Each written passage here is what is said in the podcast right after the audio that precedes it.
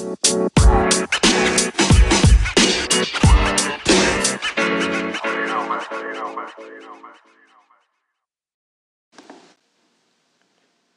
compañeros, soy Víctor Salinas, fisioterapeuta y director de Innova, Instituto de Salud y Deporte. Bienvenidos a un nuevo episodio de Innova Fisio Podcast, de la evidencia a la práctica clínica. Un espacio en el que compartiremos los resultados de los últimos estudios en fisioterapia del sistema musculoesquelético. Todos tenemos unas agendas muy apretadas que nos impiden estar al día en nuestra profesión y por eso el objetivo de este podcast es hacer accesible al fisioterapeuta las últimas investigaciones de una manera sencilla, clara y con una evidente aplicación práctica. Estar al día en tu profesión está a tu alcance. Comenzamos.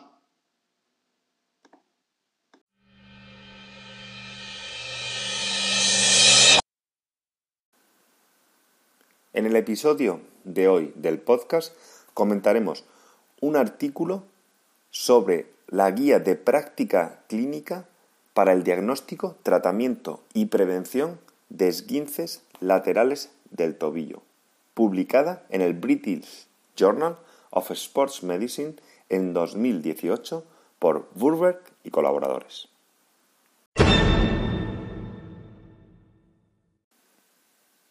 El esguince lateral del tobillo es una de las lesiones más frecuentes del sistema musculoesquelético, con una gran prevalencia en toda la población, especialmente en aquellos individuos que practican deporte. Aproximadamente el 40% de todas las lesiones traumáticas en los deportes ocurre en el tobillo. A pesar de su gran prevalencia e incidencia, sabemos que el 50% de los individuos no acuden a tratamiento. Y además, una gran proporción de estos sufren un esguince de tobillo acaban desarrollando una inestabilidad crónica del mismo.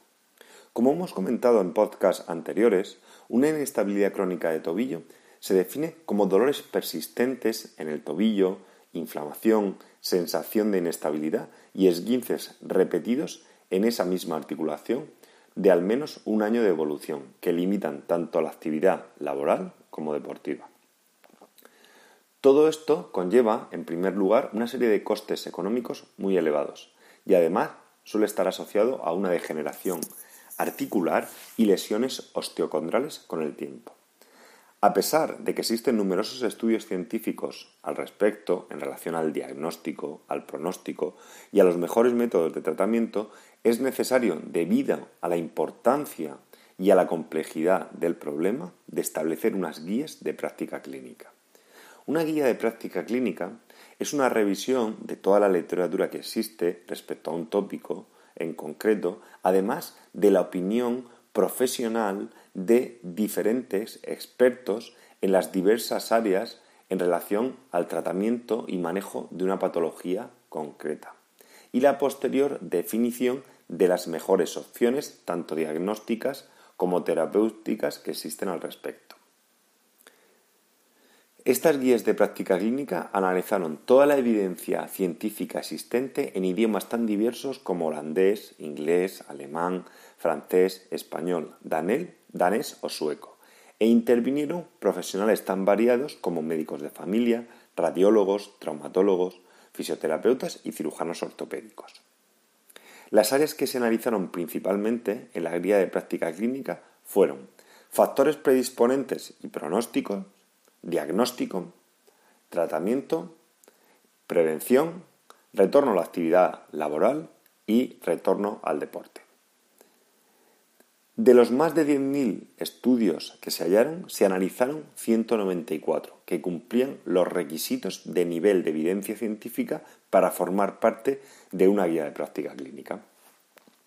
En relación a los factores predisponentes, podemos clasificarlos en intrínsecos, factores relacionados con el paciente o extrínsecos, relacionados con el deporte o el entorno. Un aspecto muy importante que debe ser considerado por todos los clínicos es que los factores puedan ser modificables o no para poder ser abordados mediante las medidas preventivas oportunas.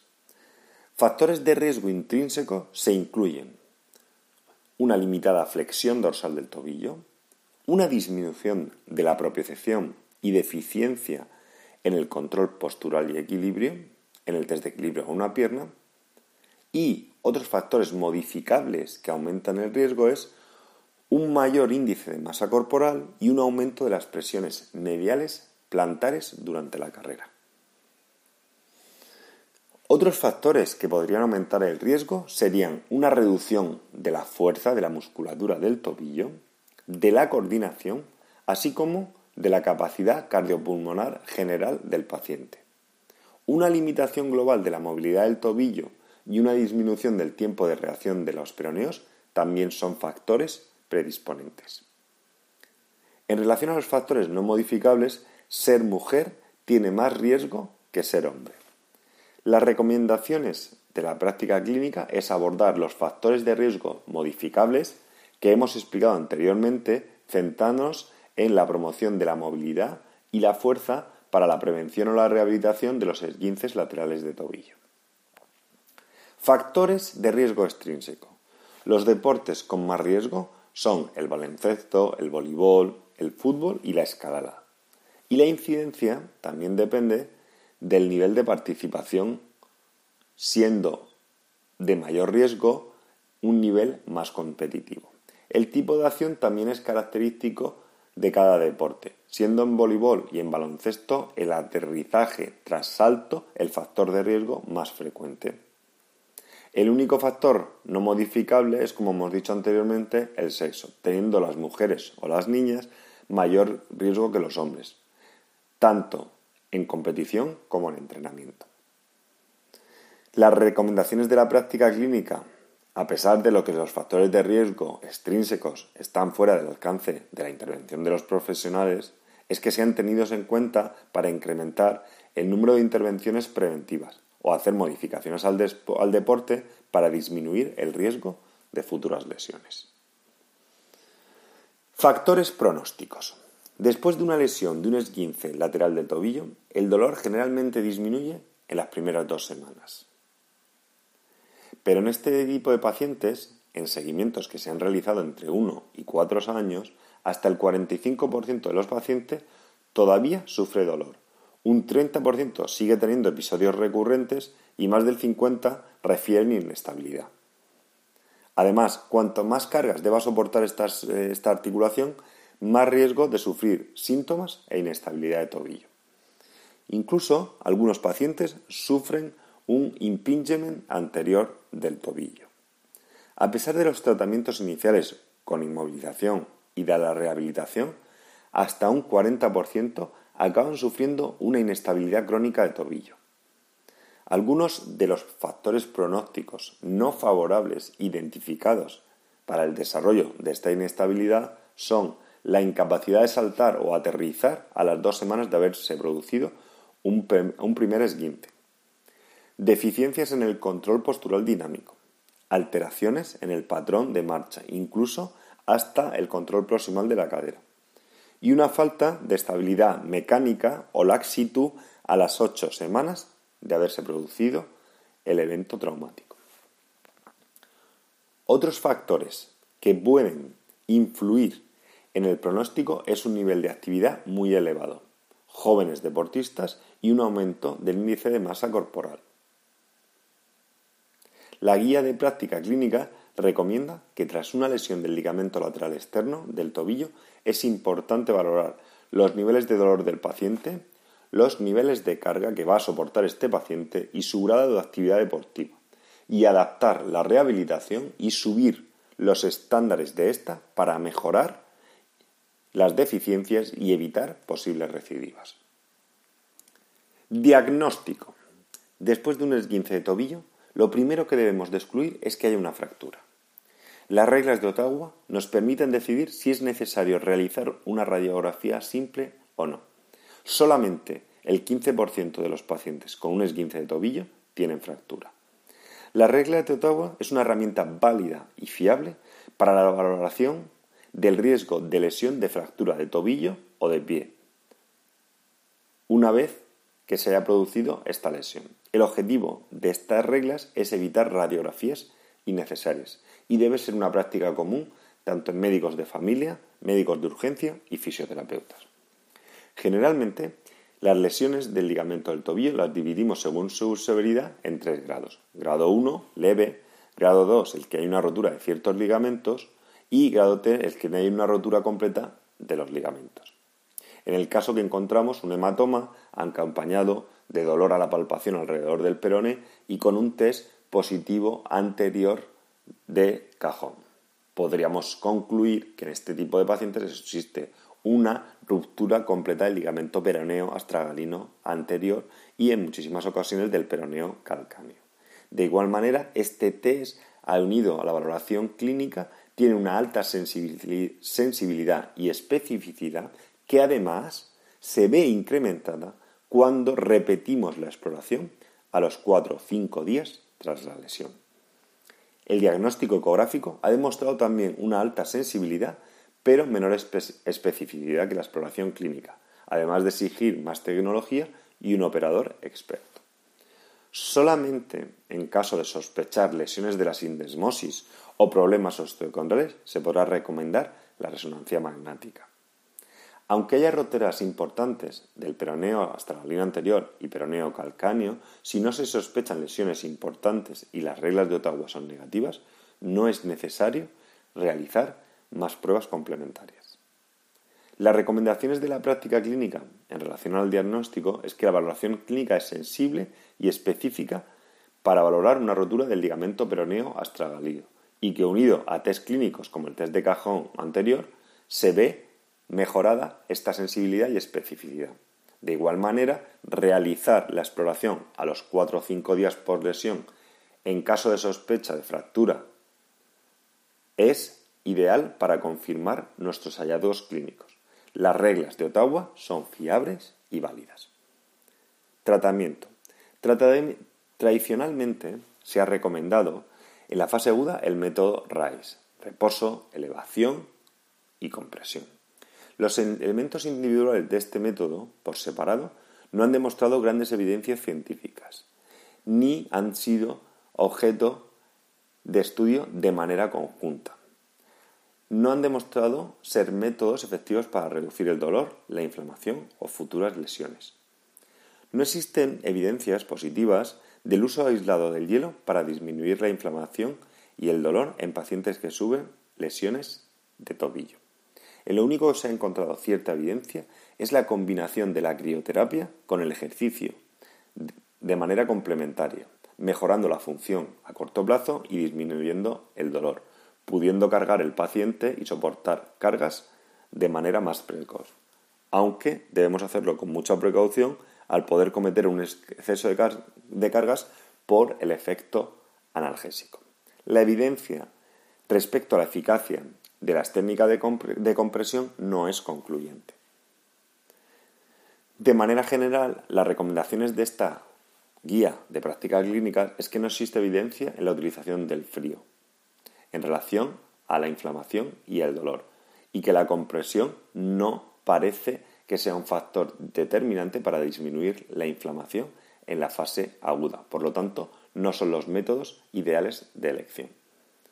Respecto al uso de antiinflamatorios no, esteroideos, que su principal objetivo es disminuir la inflamación y el dolor en las fases iniciales, parece ser que tiene un efecto positivo en la reducción del dolor a corto plazo en los primeros 14 días, y parece que no tienen un riesgo mayor de problemas de salud en relación al placebo. Sin embargo, casi todos los estudios que se han realizado han sido con gente joven, que probablemente no tenga problemas de base de salud asociados que pudieran empeorar debido al uso de los antiinflamatorios. Además, sí se ha evidenciado que los antiinflamatorios a medio y largo plazo pueden generar tejidos de peor calidad y con un peor proceso de regeneración. La práctica clínica solamente recomendaría el uso de los antiinflamatorios en fases muy iniciales y muy agudas, y probablemente sea mejor el uso de analgésicos para disminuir el dolor puesto que los antiinflamatorios pueden suprimir o retrasar el proceso de curación natural de los tejidos. En relación a la inmovilización, solamente estrategias de inmovilización de cuatro semanas producen una desadaptación de todos los tejidos, además de una regeneración a nivel ligamentosa mucho menor. El uso de órtesis funcionales o vendajes funcionales favorece muchísimo más la recuperación que la inmovilización prolongada. Si la inmovilización se aplica, debe ser en casos de lesiones muy graves, muy inestables y como máximo unos 10 días. Dentro del entrenamiento funcional incluimos la inmovilización funcional, el ejercicio, la terapia manual, la cirugía y otras terapias.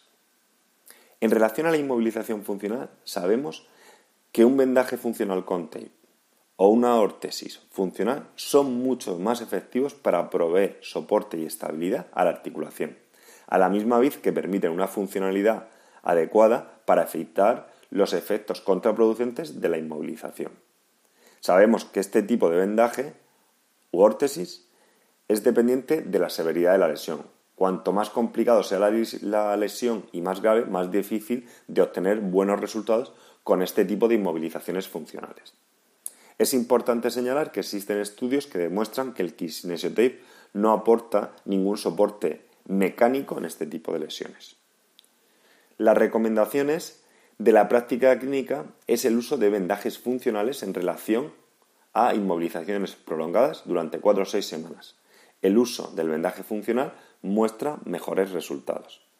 En relación al ejercicio, existe evidencia que los programas tempranos tras la lesión aguda del ligamento lateral externo del tobillo son muy beneficiosos en la recuperación del paciente y en los resultados funcionales. Son programas que consisten en ejercicios de control neuronal, neuromuscular, ejercicios propioceptivos y ejercicios de fuerza. Los programas supervisados tienen unas mejores ganancias de fuerza y retorno a la competición y laboral que cuando son sin supervisión. Las recomendaciones de la guía de práctica clínica respecto al ejercicio es que debe ser comenzado lo antes posible tras una lesión y optimizado para cada paciente para mejorar la funcionalidad en cada caso. Es importante, si es posible, que los programas sean supervisados al menos en las primeras fases. En relación a la terapia manual, sabemos que puede mejorar la flexión dorsal del tobillo y disminuir el dolor en las primeras fases tras una lesión de tobillo. La terapia manual combinada con el ejercicio muestra mejores resultados que realizada de manera aislada. Por lo tanto, las prácticas de las guías de práctica clínica recomiendan el uso de la terapia manual siempre dentro del programa de ejercicio terapéutico para una lesión del ligamento lateral del tobillo. En relación a la cirugía, que se ha utilizado de manera frecuente con anterioridad, se recomienda que sea el tratamiento de última elección, siendo el tratamiento conservador la primera opción. La cirugía solamente queda reservada para pacientes con grandes inestabilidades de tobillo crónicas y que no han respondido a un programa estructurado de fisioterapia y rehabilitación. La guía de práctica clínica, a pesar de los buenos resultados que existen en la literatura del tratamiento de la cirugía para lesiones crónicas y agudas de la rotura del ligamento lateral externo del tobillo, recomienda que siempre se haga un tratamiento conservador y que solamente el tratamiento quirúrgico esté destinado a pacientes que buscan un retorno a la competición muy pronto o a deportistas de élite.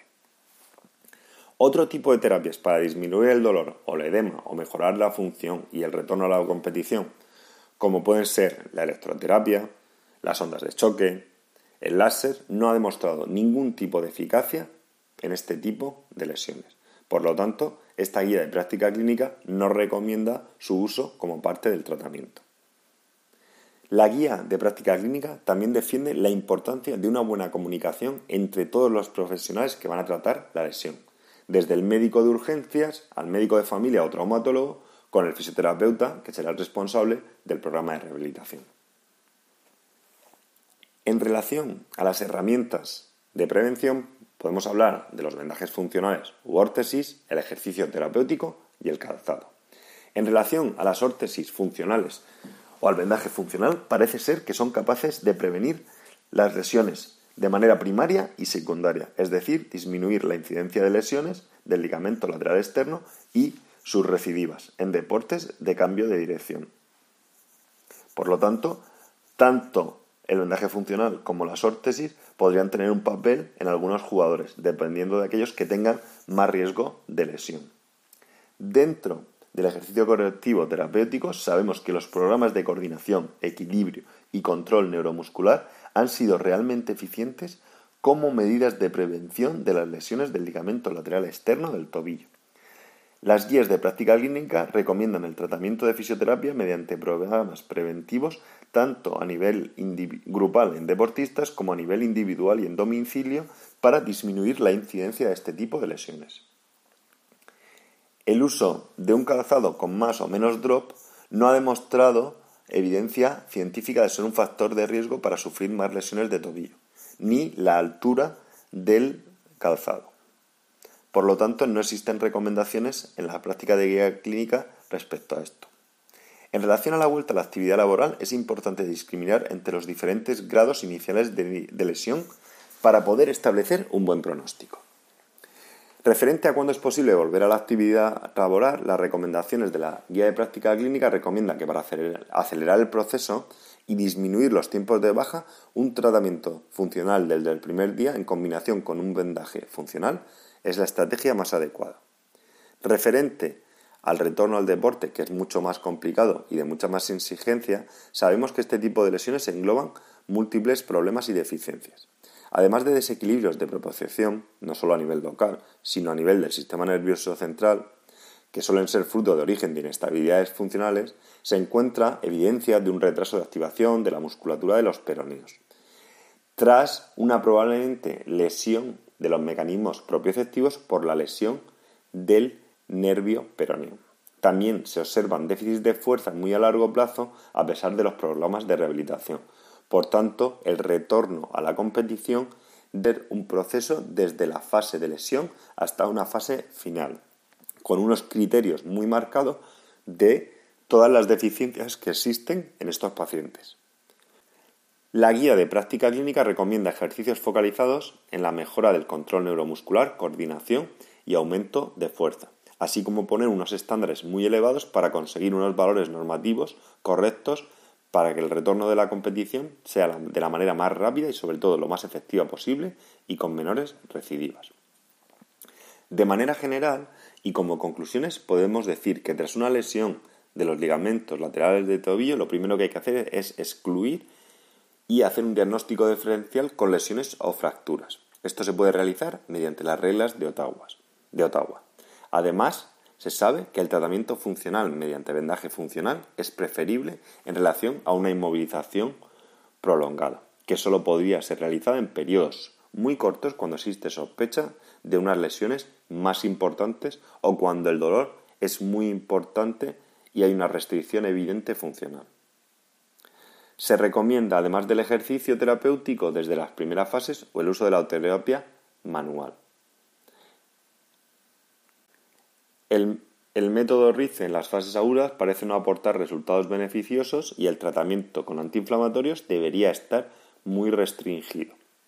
El ejercicio correctivo y un programa de fisioterapia especializado en la recuperación del control neuromuscular, la movilidad, la fuerza y la propiocepción debe ser el enfoque clínico ideal para este tipo de lesiones. Si te ha gustado el podcast, suscríbete en la app o plataforma que utilices normalmente para escuchar tus podcasts, iTunes, iBox, Spotify o cualquier otra. Te agradezco dejes una review, una valoración o un comentario con tu opinión. Cualquier crítica constructiva, sugerencia o idea para mejorar será bienvenida. Un saludo. You